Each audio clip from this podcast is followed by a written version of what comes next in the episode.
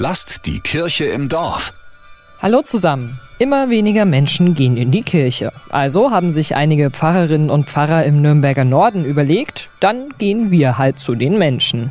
Die Idee kommt von Pfarrerin Tia Pelz von der Melanchthon-Kirche.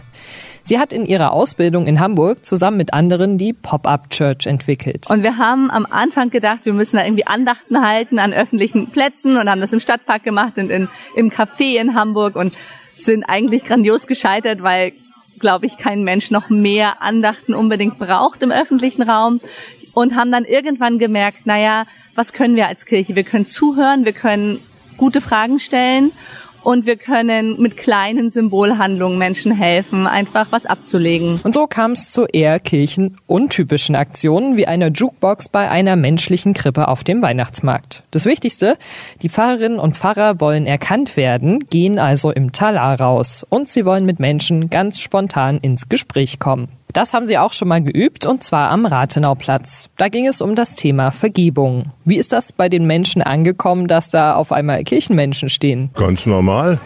Die sind engagiert, die wollen die Leute zum Nachdenken bringen.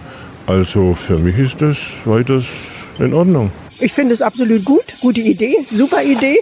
Ich hatte mit was anderem gerechnet. Ich dachte, man sammelt meinetwegen für die Tafel oder sonst was, deshalb stoppte ich weil das sonst hier nicht der Fall ist. Aber ich, ich finde es gut. Es stört mich nicht. Warum soll es mich stören? Ich finde es schon eine gute Aktion, weil man schlägt sich ja immer mit dem Gedanken rum, dass man sich bei wem entschuldigen könnte, aber es dann nicht wirklich passt und nie dazu kommt. Tia Pelz und die anderen haben mehrere Ziele mit der Aktion Pop-Up Church. Klar geht es schon darum, Menschen, die noch Gemeindeglieder sind und vielleicht lange nicht mehr den Kontakt hatten, einfach auch visuell daran zu erinnern, wir sind für euch da. Eure Kirchensteuern finanzieren Menschen und nicht nur Gebäude. Ich glaube, das vergessen manchmal Menschen.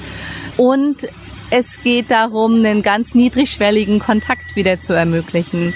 Viele kennen ja ihre Pfarrerinnen und Pfarrer auch gar nicht mehr oder hatten ewig keinen Kontakt und dass sie einfach sehen, wir sind ganz normale Menschen, mit denen kann man ganz unkompliziert ins Gespräch kommen. Julia Riese, Evangelische Redaktion. Lasst die Kirche im Dorf. Immer freitags gibt's eine neue Folge. Abonniert uns gerne.